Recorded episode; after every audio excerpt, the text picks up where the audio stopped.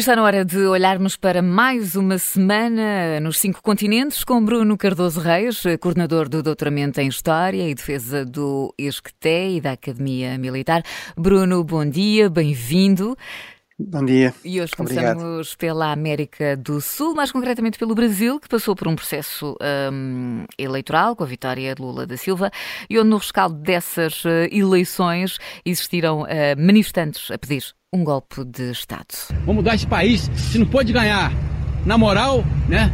Roubado, nós não temos esse costume de roubar, não tem como, não vamos fazer, agir dessa forma, então vamos ganhar na força. Nós só saímos das ruas a hora que o exército tomar o país. Bruno, uh, já se pode dizer que a transição vai ser uh, pacífica?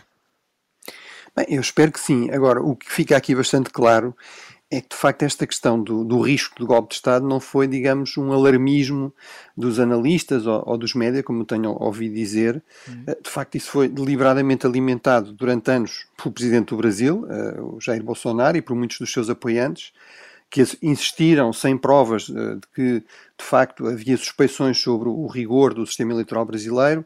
Uh, Bolsonaro, uh, inclusive, nomeou mais militares para o seu governo do que nos governos da ditadura militar.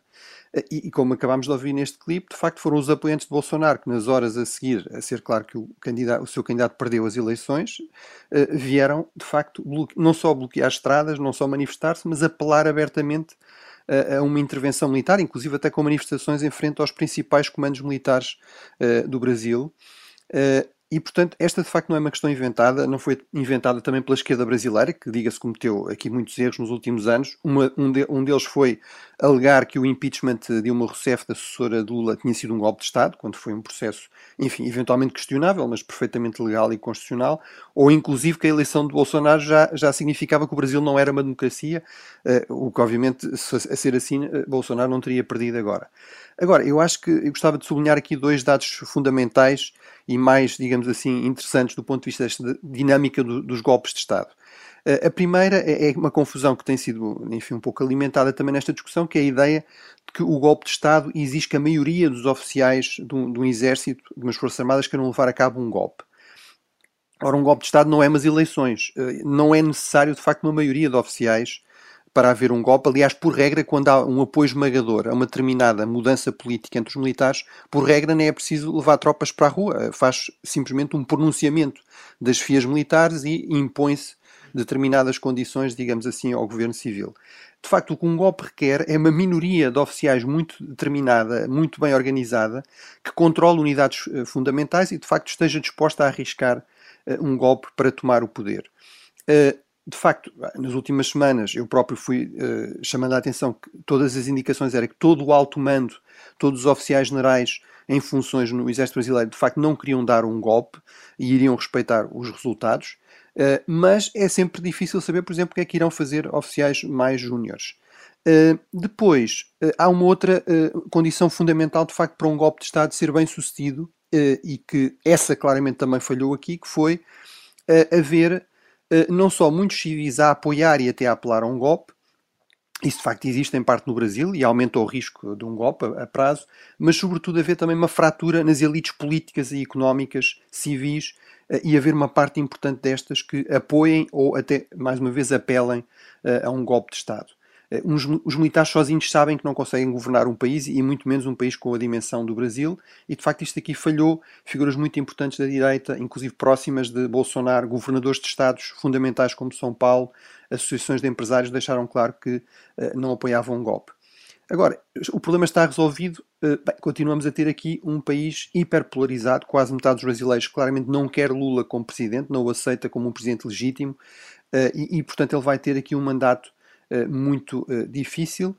Eh, ao nível externo, é também uma condição interessante, mas não indispensável, mas interessante para um golpe de Estado bem sucedido, haver apoios externos a esse golpe. Foi, por exemplo, o que aconteceu no Brasil em 1964. Os Estados Unidos deram sinais discretos, mas uh, inequívocos, que iam apoiar um golpe militar. Uh, aqui, de facto, Bolsonaro não tinha apoios externos, pagou o preço, digamos, de uma política externa bastante errática, bastante ideológica, e, portanto, desde os Estados Unidos até à Rússia e à China eh, choveram, digamos, cumprimentos eh, a Lula. Eh, do ponto de vista de Portugal, acho que de facto a eleição é uma relativa boa notícia. Já tivemos, aliás, o anúncio de que haveria um retomar das uh, cimeiras bilaterais no próximo ano. Veremos se isso se concretiza. E Bruno, da América do Sul, seguimos para Norte. Esta semana há eleições intercalares nos Estados Unidos da América que estão também, como vamos aqui a escutar, a ser influenciadas pela guerra na Ucrânia. Sim, a este ponto reduzia. Chegámos ao ponto uh, em que todo o custo da guerra está a ser pago pelos Estados Unidos da América. Estamos numa posição em que os europeus nada fizeram e a guerra está a acontecer no quintal deles.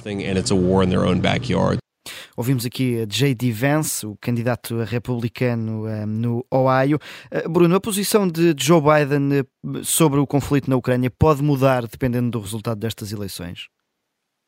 Bem, uh, eu acho que a posição de Joe Biden, não. Agora, a posição dos Estados Unidos e, sobretudo, a capacidade que Joe Biden, que o governo tem para continuar a apoiar financeiramente a Ucrânia, isso de facto pode tornar-se muito mais complicado.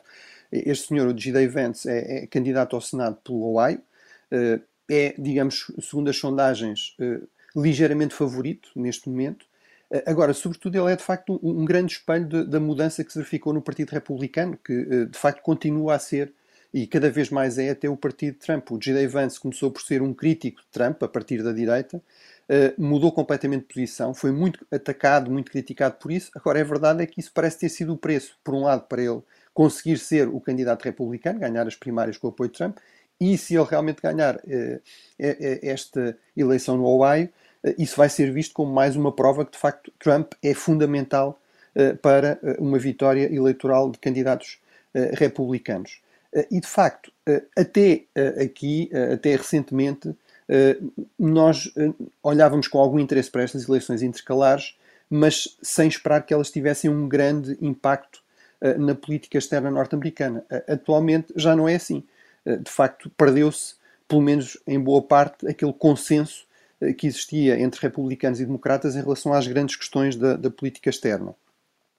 E de facto, há uma grande probabilidade dos republicanos vencerem e de muitos candidatos republicanos muito próximos de Trump vencerem. Eh, de acordo com o melhor site de sondagem norte-americano, do Nate Silver, de facto, os republicanos têm uma possibilidade de 84% de controlar a Câmara dos Representantes e no Senado, que é o que estamos aqui a falar, é praticamente um empate, mas anda entre os 54% para os republicanos, 46% para os uh, democratas. E de facto a história diz-nos, não só as sondagens que têm errado mais, mas a história diz-nos que, por regra, o partido que está na Casa Branca perde senadores e deputados nestas eleições. Só uh, no período contemporâneo, só em cinco eleições é que o partido do presidente ganhou lugares ou no Senado ou na Câmara dos Representantes, e só em duas eleições destas intercalares é que ganhou uh, lugares, ganhou vantagem na, nas duas câmaras. Uh, portanto, é muito provável que haja aqui uma, uma, mudança, e é de facto uma mudança muito significativa, e terminava com este ponto, porque, uh, ao contrário do que diz J.D. Vance, de facto, os europeus têm apoiado a Ucrânia, Uh, não tanto como os Estados Unidos, também ao contrário daquilo que se diz na Europa. Os Estados Unidos estima-se que há volta com 17 mil milhões, os europeus à volta de 12 mil milhões. Agora, muitas vezes o apoio uh, europeu é bastante mais demorado, mais burocrático do que o norte-americano e, sobretudo, os europeus não têm capacidade de dar o apoio militar na mesma escala que os Estados Unidos. Não têm simplesmente uma indústria de armamento, reservas de armamento uh, disponíveis uh, para isso e, portanto, a esse nível, de facto, o apoio uh, norte-americano é absolutamente insubstituível e estas eleições podem, de facto, colocar isso em risco. Portanto, as batalhas decisivas para o futuro da Ucrânia não são só em Kherson e no terreno, mas são também no coração da América do, no, do Norte, nestas eleições, por exemplo, para o Senado no Ohio. Bruno, entramos agora uh, na Europa para o resumo semanal do conflito na Ucrânia e com destaque para a posição da Rússia que foi forçada a retomar o acordo dos cereais. Sim, eh, eu deliberadamente não me foquei aqui nos avanços no terreno, eh, mas neste aspecto, por um lado, porque tem aqui uma importância enorme para a economia e também para a segurança alimentar a nível mundial. Sabemos que à volta de 30% das exportações de cereais vêm da Rússia e da Ucrânia. Este acordo foi fundamental para eh, voltar a garantir abastecimento a países muito frágeis, eh, por exemplo, o Líbano, por exemplo, a Líbia ou a Somália. Eh, aqui o que é interessante realmente é que a Rússia é forçada, no fundo, a voltar atrás, muito por força da pressão turca. Isto aponta-nos para uma fraqueza fundamental ao nível geoestratégico da Rússia e para uma enorme vantagem geoestratégica da, da Turquia. E era aí que eu me queria focar muito brevemente. De facto, a Rússia tem, desde há séculos, esta uh, enorme fragilidade geoestratégica estrutural que é, é um país enorme, é o maior país do mundo, controla muitos recursos importantes, mas tem uma geografia marítima muito desfavorável. Não tem portos uh, que estejam, uh, digamos, disponíveis todo o ano. Muitos dos seus portos são em zonas que gelam durante boa parte do ano. E os portos, digamos, ditos de águas quentes, a que passou a ter acesso por uma série de conquistas no século XVII e XVIII, são, por regra, em mares fechados, ou quase fechados, como o Báltico ou o Mar Negro, e, portanto, muito fáceis de bloquear. Isto significa que a Rússia tem de fragmentar muito a sua marinha, tem quatro frotas muito dispersas que vão desde o Mar Negro, precisamente, até ao Extremo Oriente. Eh, e, por outro lado, a Turquia tem aqui de facto uma vantagem geoestratégica decisiva que ajuda a explicar muita da sua importância e porque é que continua de facto a ter tanta importância apesar de um presidente muito incómodo, como é o presidente atual, Erdogan. De facto, ela controla os chamados estreitos do Bósforo, ou seja, o acesso do Mar Negro eh, ao Mar Mediterrâneo e aos outros grandes oceanos, Uh, e, uh, de facto, isso é uma enorme vantagem que a Turquia tem face à Rússia neste contexto.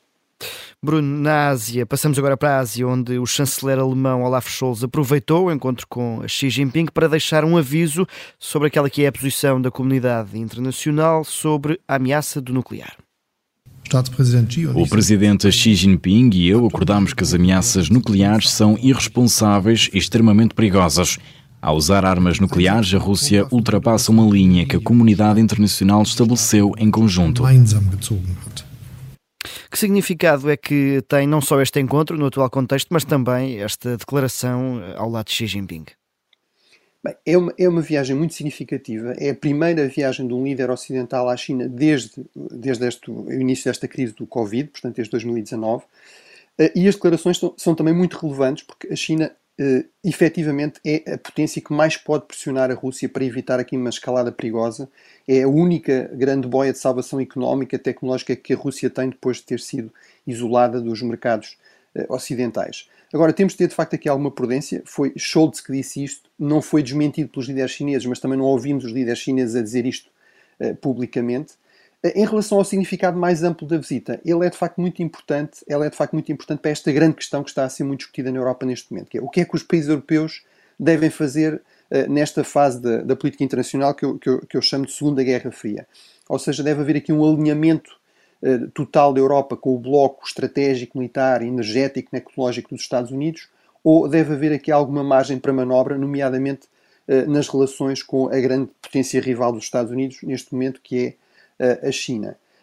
De facto, eu acho que Scholz procura aqui mostrar que vai dar alguma continuidade à política da sua antecessora, da, da chanceler Merkel, e resistir a um completo alinhamento dos Estados Unidos contra a China.